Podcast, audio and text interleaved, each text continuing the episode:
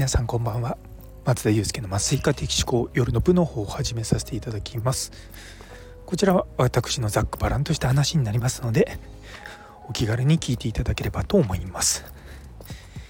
今日はですね実はあのめちゃめちゃ片付けをしてました。自宅の。っていうのもあの来週あの家内がね先週奈良行ったあの時に一緒に行ったそのカナダ人のご夫婦がうちに遊びに来るんですよ。で我が家は私もそうですし家内もそうなんですがあの共働きで自宅にいる時間が極端に短いので週末ぐらいじゃないとこう片付けできないんですね。なのでいや今日もですね朝から家内に「今日はちゃんと片付けしてちょうだい」って言われたので「はい」って言ってですねひたすら片付けてました。で今に結構私のですね本とかあの教科書とかそういったものが散乱してるのでそこを片付けようと思ったんですがその片付けるものがですね行く先はまあ我々の寝室なわけですよ。で寝室もですね結構汚れてというか、まあ、物が散乱していてそういったのもあって今日はまず寝室を片付けそこから今を片付けるということをしてました。なのでずっと自宅にいたんですけれどもなんか6,000歩ぐらい歩いてたんですよね。そうやっぱりこう普段自宅で 週末とか過ごして何もしてないと本当に僕多分パソコンずっといじってるからだと思うんですが下手すると1,000歩歩いてなかったりするんですよ。でも今日はねちゃんと6,000歩歩いてたんでよしよしと思って、まあ、足りない分を今散歩して稼いでます。で私の持ち物って基本的には本と洋服ぐらいしかないんですよ。で洋服に関して言うと結構パーパー買うんですが、まあ、やっぱりそうすると着なくなるじゃないですか。でもそこそこ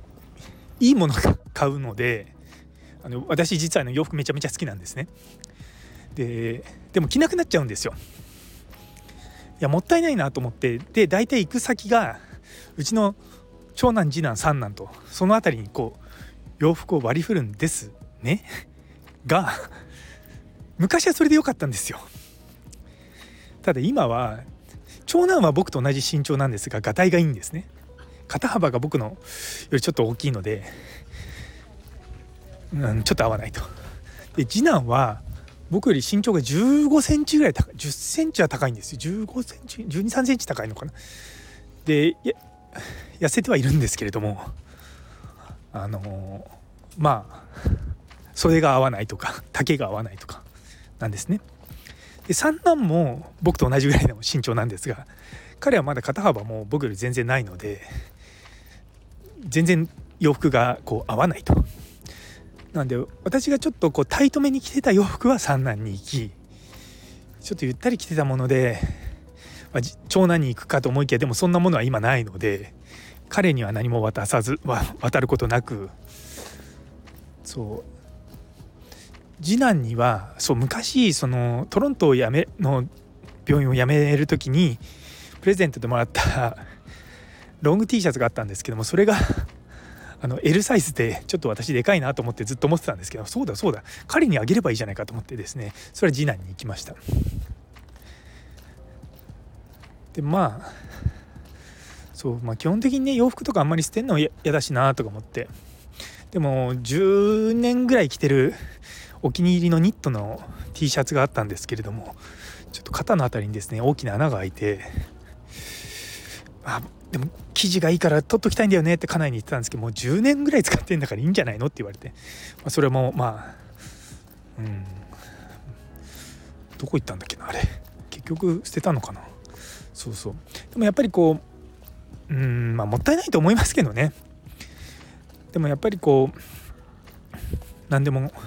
こうアップデートしていかないと物事ってのはこう良くなっていかないので。そういうふうにやってですね今日は。まず洋服ダンスを整理して結構スペースが空いたんですよね。でそれでその後寝室にある本棚というかなんか寝室に置いてある本をですね片付けてもうこれ読まないなっていうのは古本屋行きの袋に入れであとはまたこれ読みたいなって本だけまとめてその中でもこの本は何回も読み返すなっていうのを置いとくってことしてますね。結構ね物って増えちゃうじゃないですか。なんで定期的に減らしていかないとうんスペースも限りがあるし。っていつも思いながらやってるんですけども皆さんどうしてます？そう。結構ですね今住んでるのうちの私の実家なんですけれども今年今年度いっぱいぐらいなんですよね住んでるのが。でそこからまた昔住んでた私の自宅の方に引っ越す予定なのでそうすると収納スペースが少ないんですよ。でそれもあるしあとですねうちの実家母親が めちゃめちゃたくさん収納を作ってくれたのは嬉しいんですがそうなってくると一旦そういったとこに入れちゃうともう出さなかったりするものが山のようにあるんですよ。本当に。もうだからそこ自体は20年以上あのあるのでこれ絶対開けてないよね20年間みたいなものもあるんですよね。そういったのを経験するとやっぱ収納が多すぎるのも問題だなと思って。